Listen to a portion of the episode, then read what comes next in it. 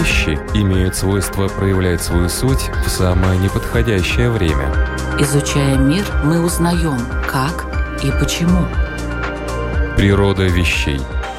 От маленьких до самых больших. От известных до самых загадочных. От простых до самых сложных. В подкасте и на Латвийском радио 4.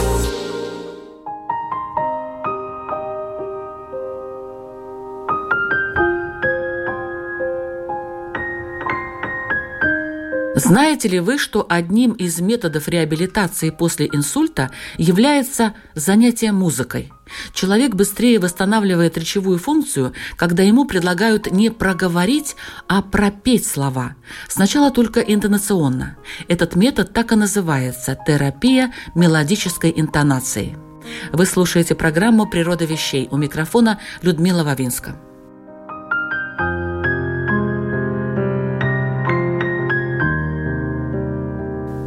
Музыка. Она сопровождает нас с колыбели и всю жизнь. Она разная. Иногда она раздражает, но чаще успокаивает и дает чувство наслаждения. Причем для восприятия музыки не требуется музыкального образования. Мы изначально чувствуем ее, и она нам нужна. Интересная история, правда? А ведь музыка позволяет не только получать удовольствие в свободное время, но и развивать мозг, наши когнитивные способности. Как же это происходит? Об этом сегодня в программе «Природа вещей» расскажет Вера Толченникова, нейрофизиолог, кандидат биологических наук. Добрый день. Добрый день, Людмила.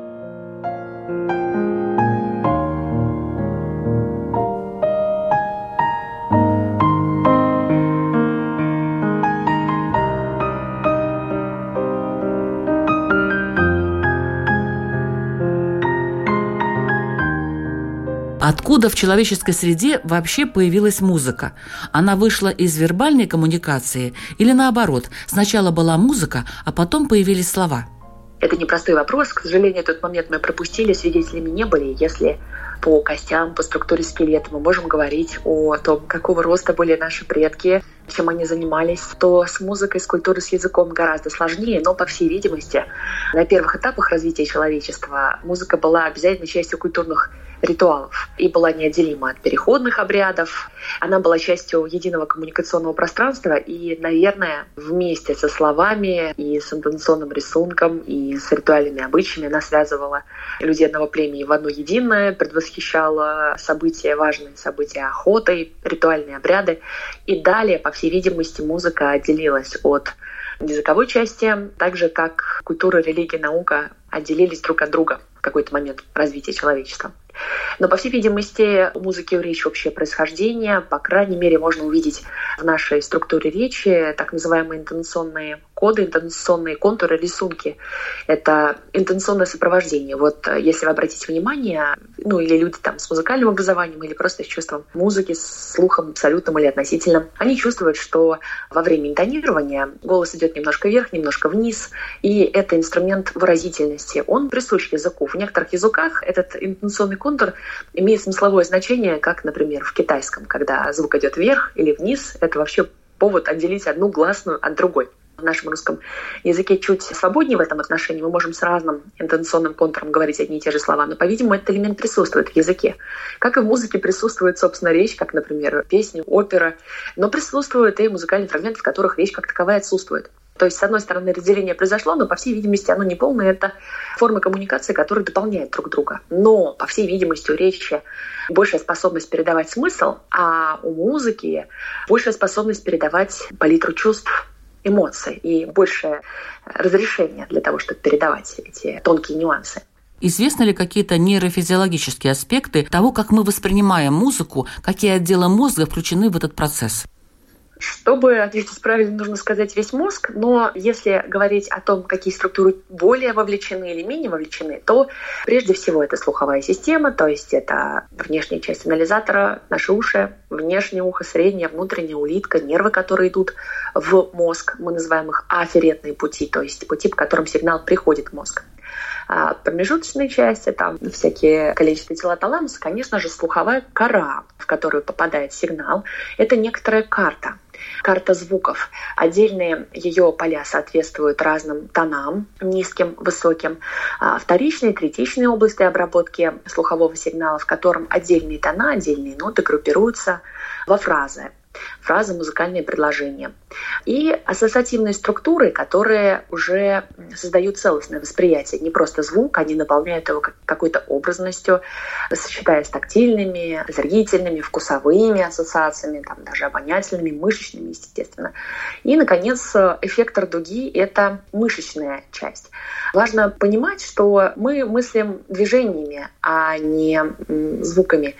И всякий раз, когда вы прослушиваете музыку, вы совершаете при этом некоторые неоконченные слабые движения. Если вы будете наблюдать за тем, как слушают музыку музыканты, люди с каким-то музыкальным прошлым, вы заметите, что они ее пытаются исполнить. Ну, музыканты во время прослушивания музыкальных фрагментов на фортепиано начинают шевелить пальцами. Если они этого не делают, приложите электроды к пальцам, и вы увидите потенциал. То есть мозг посылает слабый сигнал. А люди могут проговаривать, пробивать музыку, делать это невольно. Иначе говоря, мышечная система тоже вовлечена в восприятие музыки.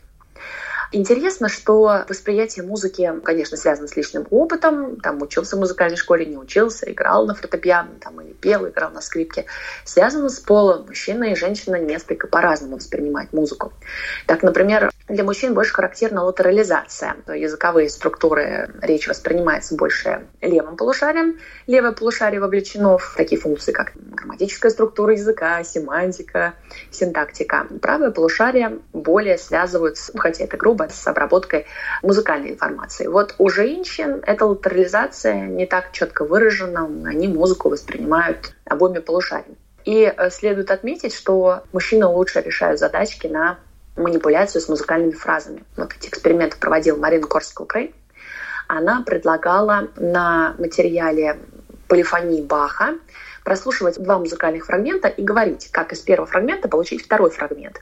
Ну, допустим, какая-то прелюдия или инвенция, которая начинается до ре ми фа ми ре до какими-то фрагментами, и потом предъявляется второй фрагмент, который может быть получен из первого путем перенесение его выше или отражение относительно оси симметрии, ну то есть наоборот он повторяется, как бы отраженный, или так называемый composed компонент, когда второй фрагмент никак явно не связан с первым. Это некоторая задачка на оперирование музыкальными фрагментами, музыкальными фразами.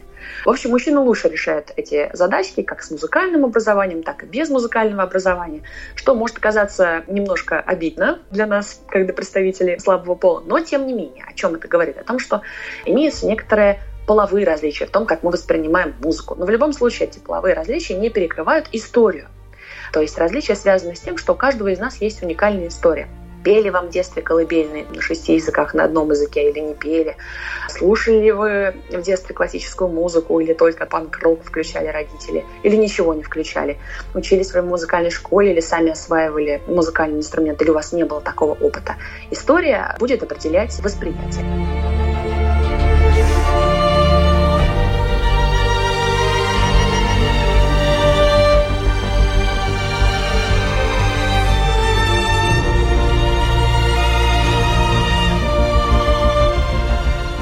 Вот вы сказали, что для восприятия музыки не нужно специальное музыкальное образование.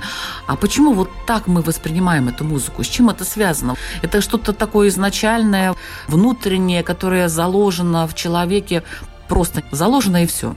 Давайте подробнее немножко поговорим о первом пункте, в который музыкальный сигнал входит. Да, это строение нашего улиткового аппарата, уха, проще говоря, внутреннее ухо, которое должно переводить звуки в электрический код. То есть такой переводчик, который с одного языка переводит на другой. Из языка давления избыточного, ну, звук это избыточное давление, он передается как избыточное давление.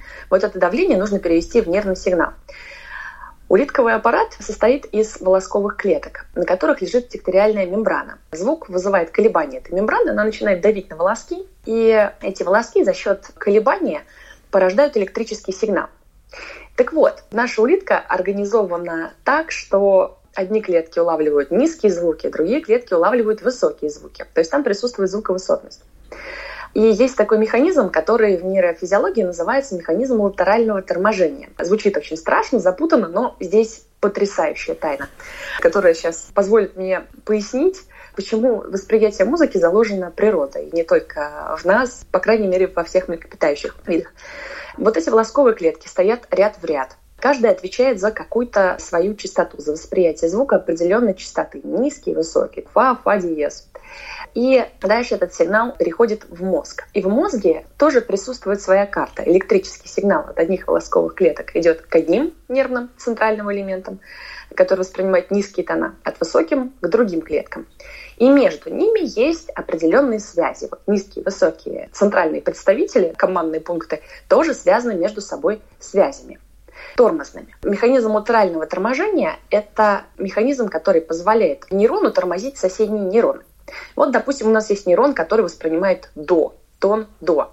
Получая сигнал до, он подает на соседние нейроны до бемоли, до диез, это, ну, вот на рояле, если вы посмотрите, соседние клавиши, которые по тону близко расположены, посылает тормозный сигнал. А ты тормозись, а ты тормозись. Буду только я сейчас активный, нота до. Так вот, граница действия латерального торможения малая терция. Нейрон ноты до будет посылать сигнал тормоза, отрицательный сигнал к соседним клеткам, но на расстоянии, не превышающее малую терцию. Что такое малая терция? Консонанс, благозвучное звучание. Все, что меньше консонанса, все, что меньше малой терции, звучит для нас как грязный звук за вот этим словом, да, грязный, субъективная окраска, даже какая-то синестезия. Почему звук грязный? Ведь это свойство вещи или стола грязного, да, грязный стол, грязная вещь, грязные мысли. Почему мы этот термин используем, описывая звук? Это означает, что в мозге возникает напряжение. Мы берем, допустим, до и до диез, и возникает механизм латерального торможения, какое-то избыточно ненужное напряжение. Но мы берем с вами малую терцию, подходим, берем ноту до и ноту ми. Вот это терция. Подходим к пианино, берем ноту до и ноту ре. Звучит ужасно. Вот это называется диссонанс, это называется секунда. И оказывается, что то звучание, которое нам субъективно кажется неприятным, неблагозвучным, нам хочется перестать его слушать, закрыть уши, говорить «уберите вот эту архаусную музыку». На самом деле в мозге вызывает избыточное напряжение, избыточное торможение. А то, что мы воспринимаем как благозвучное звучание, кварты, квинты, ну и даже терции, нечистой консонанс, это то, что не вызывает этого латерального торможения.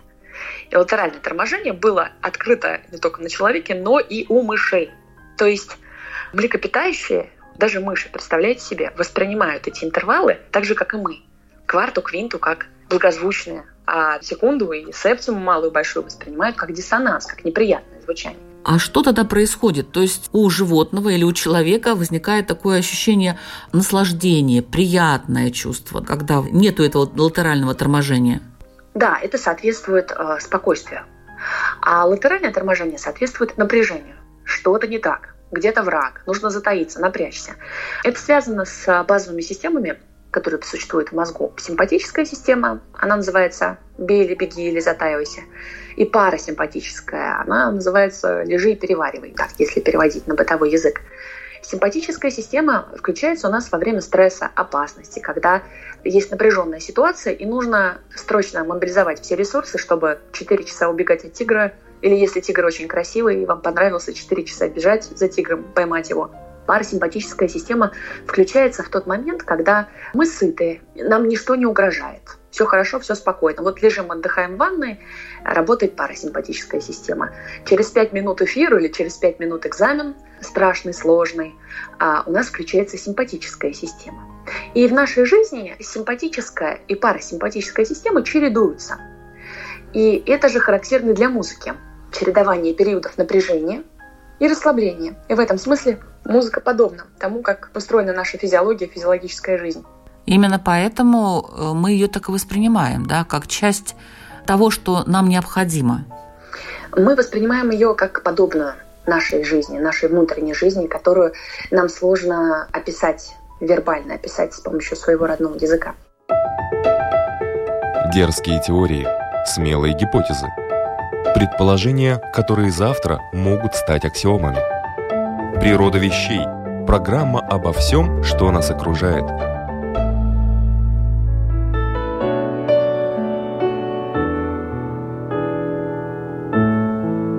Некоторые люди делят э, музыку на хорошую и плохую. Это связано вот с этими периодами напряжения и расслабления или это что-то другое?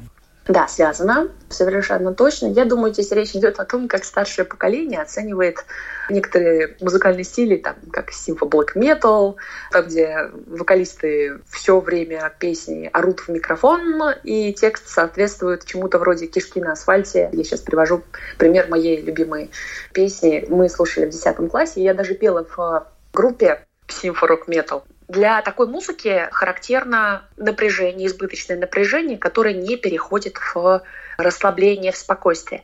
Если мы рассмотрим фрагменты классической музыки, то там тоже присутствуют довольно трагичные, напряженные моменты. Но за ними следует разрешение, расслабление, движение в тональном пространстве, переход в параллельный мажор. Это некоторые истории и некоторая динамика. А вот для более простой музыки, простой в том смысле, как она организована, Опять-таки, вот это рок, музыка, хард, метал, блэк, симфо, блэк. Характерно избыточное напряжение, которое ни во что не переходит. С одной стороны, она захватывает свою целевую аудиторию, подростков, например, которым очень трудно. У них созрела эмоциональная сфера, лимбическая система созрела, а аппарат, который контролирует эмоции, позволяет нормально реализовывать свои цели – без истерики, без криков, без пика подростковых самоубийств. Контрольный аппарат еще не созрел. И они находятся в состоянии избыточного напряжения постоянно. Ну, это связано с кризисом роста. Такая музыка, которую мы условно назовем плохой в кавычках, хотя я плохой ее не считаю, она очень близка внутреннему мироощущению подростков в момент напряжения, боли, кризиса, переходного периода. И она, конечно, захватывает их внимание. Эта музыка им подобна. Наконец-то меня понимает кто-то еще. И это не мама, не папа, а вот металлист панк-группы. Но там отсутствует разрешение этой ситуации. Что-то созидательное, устойчивое. В отличие от классической музыки. Так что, если предварить следующий ваш вопрос о том, все-таки какая музыка была бы оптимальной для того, чтобы обеспечить работоспособность, настроиться на работу, вообще поднять уровень своего интеллекта, конечно, это классическая музыка. Почему? Потому что каждый раз, когда мозг прослушивает музыкальный фрагмент, автоматически запускается функция предсказывания. А что будет дальше? Даже если мы такую задачу перед мозгом не ставим, мозг сам перед собой ее ставит. И чем сложнее организована музыка, тем труднее ее предсказать. Например, казалось бы, музыка Моцарта проста. Там все хорошо, здорово, гармонично, замечательно. Но если вы попробуете исполнять ее под гитару, вы заметите, что он меняет тональность каждые две-три фразы. Она на самом деле сложна с точки зрения предсказать. По крайней мере, сложнее, чем популярная музыка. И прослушивая ее, вы прокачиваете нейроны. Они учатся ее предсказывать. Поэтому музыка — это замечательнейший тренажер для мозга. А ученые проанализировали досуговую активность нобелевских лауреатов по всему миру. И оказалось, что это либо музицирование, игра на музыкальных инструментах, либо сочинение музыки, не спорт, э, не какие-то подвижные игры на свежем воздухе, а именно музыка. И это потрясающе. То есть музыка — это наш путь к когнитивной юности, к тому, чтобы мы понимали свой интеллект, держали его в форме, были спокойны, созидательны. И это наше лекарство от многих-многих современных болезней, как цейтнотная суетливость, подростковый кризис – и, в принципе, гибель нейронов после 55 плюс. Музыка в этом смысле обладает исцеляющей силой. И в реабилитации, конечно же, она используется, но здесь нужно сделать такую ремарку.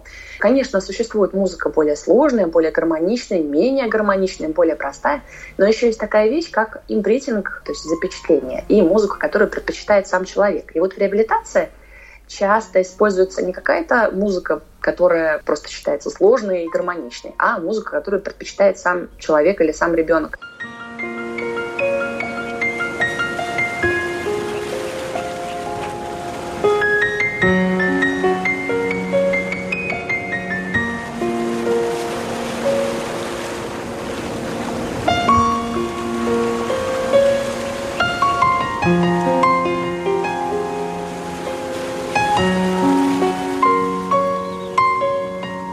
Вы слушаете программу «Природа вещей». У микрофона Людмила Вавинска. Мы говорим о музыке и когнитивных способностях человека с биологом и нейрофизиологом Верой Толченниковой. Почему же нам порой нравятся совсем простенькие и несовременные мелодии? И в чем секрет гениальных произведений? Об этом и не только во второй части выпуска.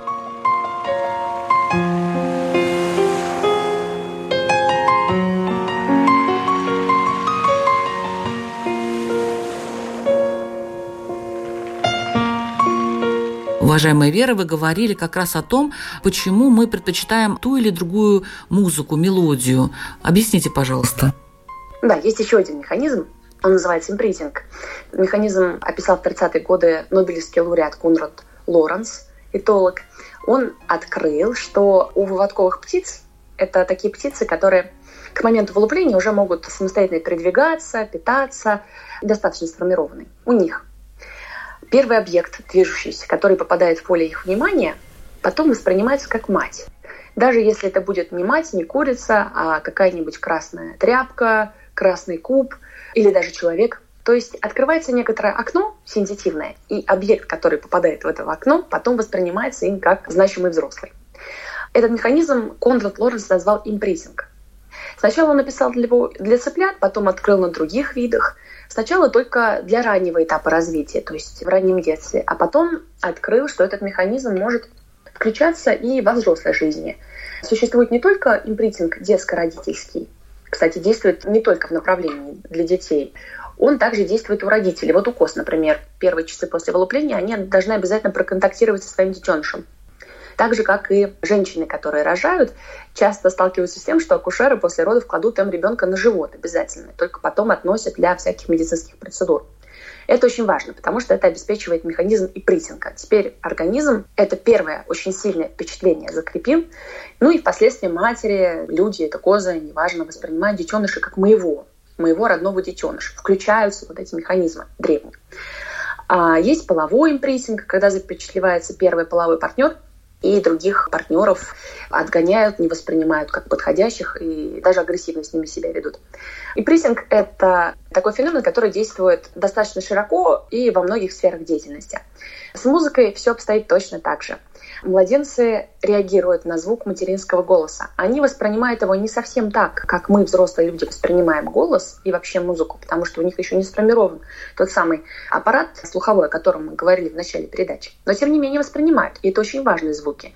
И они определяют нейропластичность в будущем, то есть способность нейронов образовывать новые молодые нейроны. Вот нейропластичность в гиппокампе, например, структуре, которая отвечает за память, а точнее перекодирование памяти из кратковременной формы в долговременную. Мы воспринимаем звуковые сигналы еще начиная с э, внутриутробного развития и, естественно, в первые годы нашей жизни. И не только. Также мы воспринимаем музыку и в какие-то переходные периоды. В момент влюбленности, первой влюбленности, второй влюбленности, в момент рождения ребенка, в какие-то значимые события нашей жизни. Очень часто значимые события нашей жизни связаны с конкретными музыкальными произведениями. Ну, например, у меня там счастливые школьные дискотеки связаны с песнями «Руки вверх». Песни «Руки вверх» в принципе особой художественной ценностью не обладают, если мы будем сравнивать их с классическими произведениями Баха, Бетховена. Но, тем не менее, поскольку у меня какие-то яркие, важные, значимые события жизни, поцелуй на первой школьной дискотеке условно, связаны с этими песнями, они у меня вызывают восторг, дают мне ресурс, и в какие-нибудь э, январские, холодные, темные зимние вечера, если я послушаю фрагмент этой песни, я воспряну духом, и я получу этот ресурс, заряд бодрости для какой-то деятельности, даже для написания монографии по опухолям задней черепной ямки. То есть, иначе говоря, вот этот прилив сил, эмоциональный подъем могут вызывать не обязательно шедевры музыкальные, но просто такие музыкальные фрагменты, которые связаны с нашими важными жизненными переживаниями. Механизмом прессинга, ну и механизм якоря, по сути дела. Поэтому мы можем использовать этот инструмент для того, чтобы повысить свой интеллектуальный резерв, свой ресурс, войти в оптимальное рабочее состояние мы должны быть очень осторожны да, с этими якорями, потому что некоторые музыкальные произведения могут быть связаны с какими-то грустными переживаниями, тяжелыми переживаниями, которые отнимают ресурс. Но, тем не менее, музыка — это очень мощный инструмент воздействия на нашу эмоциональную сферу. Мы, конечно, должны это учитывать. И знать, какая музыка нас радует, а какая музыка нас печалит. Если мы пришли в кафе, а там играет какой-то ужасный метроном, который вводит нас в состояние негатива, злости, истерики, печали, нам тяжело. Мы должны либо уходить из этого пространства, не переводить переговоры в таком кафе, либо попросить официанта сделать потише, пересесть за другой стол, либо никогда не приходить в кафе с ужасной музыкой. Это важно.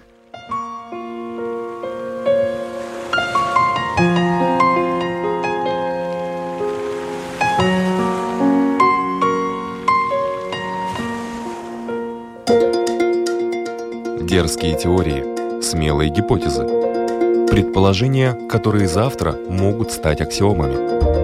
Природа вещей. Программа обо всем, что нас окружает. Вы сказали о том, что можно послушать э, ну такую любимую по памяти музыку и получить дополнительный ресурс. Но почему-то люди в моменты печали часто предпочитают слушать грустные, даже трагические произведения. Это непонятно. Кажется, наоборот, чтобы выйти из этого состояния, нужно слушать э, более такую веселую, радостную или хотя бы позитивную музыку, но они включают, скажем, Баха, Бетховена и, можно сказать, добавляют, наверное, страданий себе.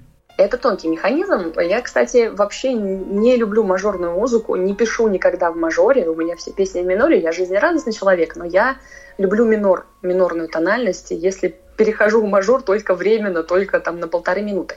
А какой второй здесь есть момент? Музыка подобна нашей физиологии и нашим чувствам.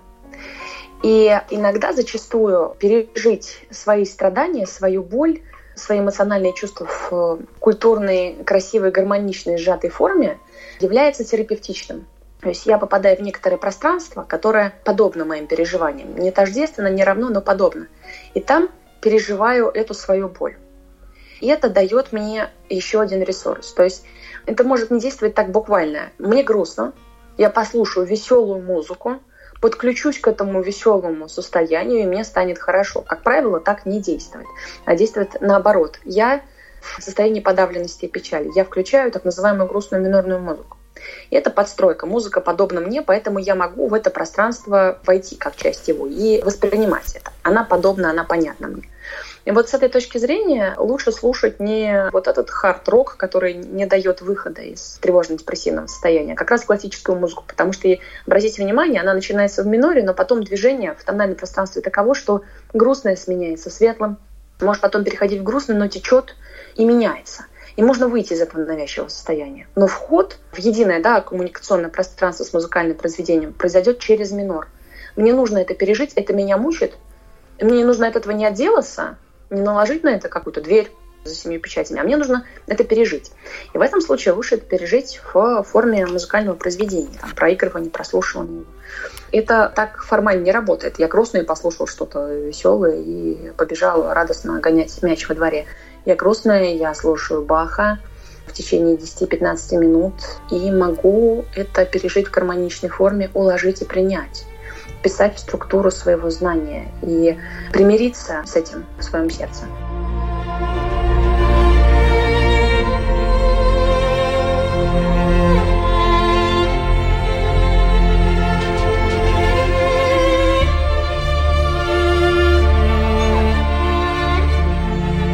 Есть такие произведения музыкальные, которые уже признаны гениальными, допустим, того же Баха.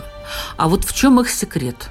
Я понимаю, там они начинают как будто с минора, потом переходят вроде бы немножечко в другую тональность. Ну, наверное, это все сложнее на самом деле. Да, когда я исполняла в музыкальной школе Баха, меня ругала моя преподавательница по специальности Раиса Потапова Ловчиновская. Она говорила, что я слишком много страсти вкладываю в эту музыку, что это э, из-под моих пальцев звучит как цыганский романс, что это невыносимо. А я говорила, что у меня возникают всегда видения, когда Бах немножко попадает в пальцы, и не надо думать о нотах, я все время видела очень яркие образы. И вот когда я играла прелюдию Фадес минорную, я прям видела, как меня кладут в гроб, как вокруг мои близкие, и это такое торжественное спокойствие. Я об этом ей рассказывала, она приходила в ужас и говорила, что, пожалуйста, не нужно, музыка должна быть более сдержанной, все не так. И потом, лет через 20, мне попала в руки брошюра «Семантика музыки Баха», где все интонационные коды, там гаммы вверх, гаммы вниз, все обороты были расписаны с конкретными значениями. Я, во-первых, открыла для себя, что музыка Баха — это саундтрек к Ветхому и Новому Завету вся вот эта музыка — это иллюстрация Библии, Ветхого и Нового Завета. И конкретные прелюдии, конкретные фрагменты — это конкретные места этого Ветхого Завета. И я пришла в восторг, потому что я все это чувствовала, я все это видела, и у меня даже есть свидетель, я пересказывала. Своей учительнице, она это помнит, она была в ужасе, но тем не менее, конечно, все гораздо сложнее. Вот с одной стороны, я не знала, когда играла Баха, что это Ветхий Завет, но я все это переживала очень сильно, очень ярко. И, по всей видимости, за великими произведениями стоит некоторый зашифрованный смысл, который мы на чувственном уровне понимаем и переживаем, а на вербальном, на сознательном не переживаем. Но, тем не менее, это проходит через нас.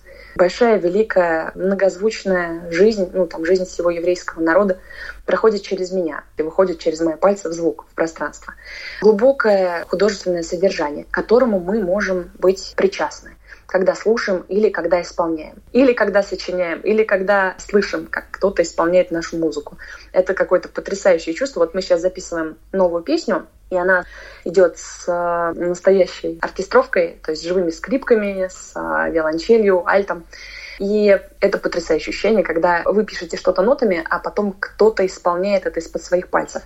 Это, конечно, не имеет никакого отношения к Баху и к той музыке, которая через века продолжает нас волновать радовать, сопереживать, музыка, над которой мы плачем. Но, тем не менее, это некоторая форма общения между людьми сквозь века, которая является глубокой, чувственной, многоплановой, которая делает нас э, лучше, сильнее, добрее и позволяет нам самим справиться с нашей жизнью. Так что ваш вопрос очень трудный, он коварный. Я думаю, на него нельзя ответить нейрофизиологу. Но мне кажется, что великие произведения — это произведения о вечном, и произведения, которые обладают богатым культурным содержанием, которые мы можем не понимать, но чувствовать. Как бы получается, не понимая понимать. Не понимая сознательно вот из этого контекста, потому что мы его исполняем через 400 лет, через 100 лет, в другом контексте, но тем не менее переживать, пропускать через себя и быть в связи с теми людьми, которые написали это. То есть я могу открыть книгу Йоганн Себастьян Бах и поговорить с Бахом своими пальцами. И это потрясающе. Это меня волнует. Это все равно, что разбудить Сократа, Платона и поговорить с ними утром за чашкой чая открыть Баха и поговорить с ним. Конечно, это будет не совсем то же самое. Где-то, возможно, я его исполняю не так, не так, как он хотел меня услышать. Но, тем не менее, это диалог с ним. Гений тот, кто делает меня великим, как говорит мой научный руководитель. Возможно, гений — это тот, с кем будут хотеть разговаривать спустя 100, 200, 300, 400 лет. Наверное, это так.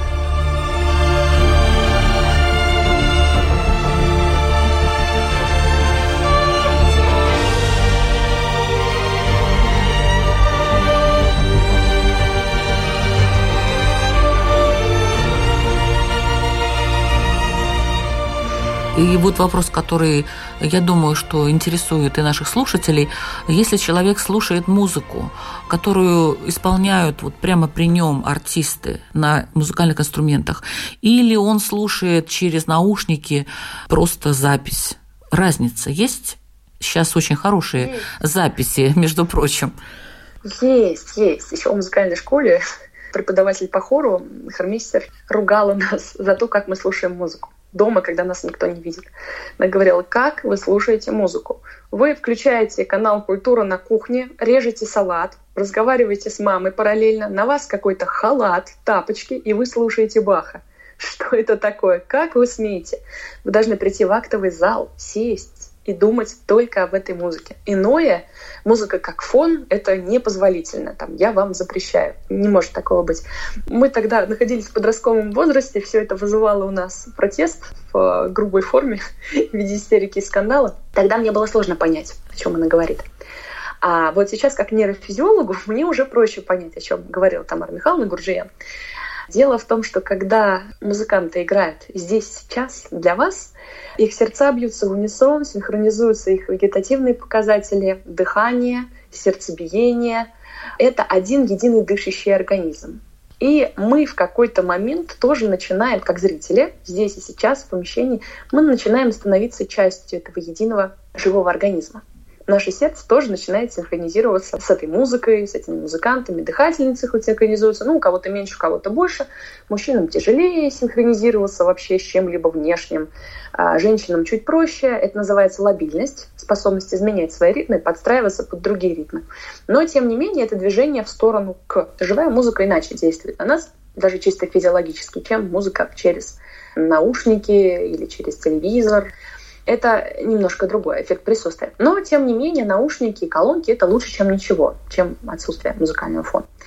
Таким образом, наушники и вот музыка в записи никогда не заменят живой музыки.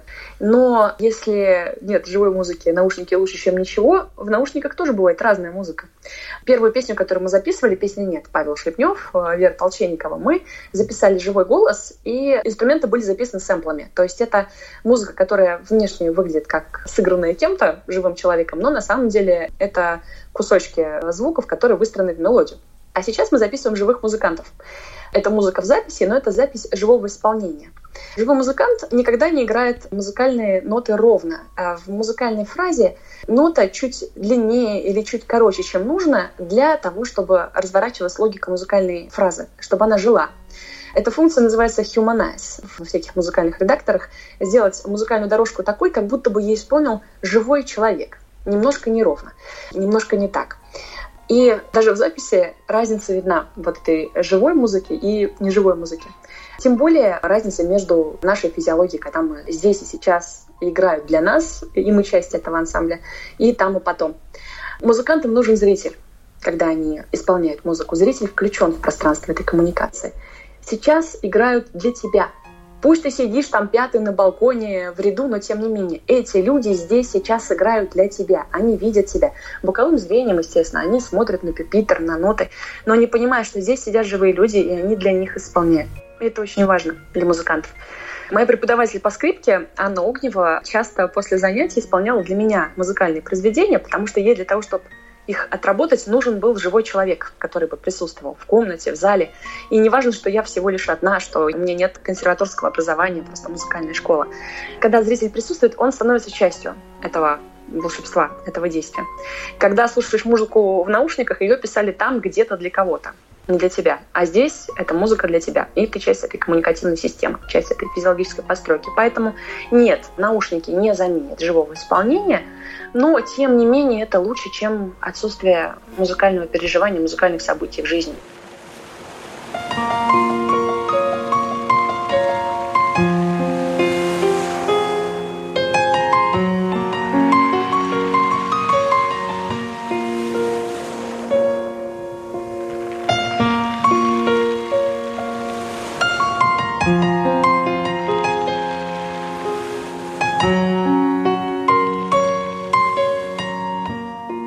Биологом и нейрофизиологом Верой Толчинниковой мы сегодня говорили об особом влиянии музыки на мозг человека, о том, почему нам нравятся те или иные мелодии и как развивать мышление с помощью музыкальной терапии. Я благодарю Веру за отличное знание материала и умение его подать слушателю в простой и доступной форме. Спасибо вам, уважаемая Вера, и буду рада вас видеть снова в природе вещей. Людмила, спасибо большое. Слушайте музыку. Слушайте любимую музыку. Это лучший способ поднять собственный интеллект. Слушать музыку, музицировать самим, осваивать новые музыкальные инструменты. Музыка – лучший тренажер для мозга. Музыка – лучший способ пережить внутреннюю боль и гармонизировать себя со своей историей, а, со своим внутренним опытом. Музыка — прекрасный способ коммуникации внутри семьи, между разными людьми, разными народами, между прошлым и будущим. До скорой встречи! На волнах Латвийского радио 4. А я, ведущая программы Людмила Вабинская и мои коллеги Ингрида Бедела и Кристина Золотаренко напоминаем, что в подкасте «Природа вещей» на самых разных платформах еще очень много всяких тем, которые тоже заслуживают вашего внимания. Ознакомьтесь еще хотя бы с одним эпизодом за эту неделю, пока мы готовим очередной новый выпуск программы.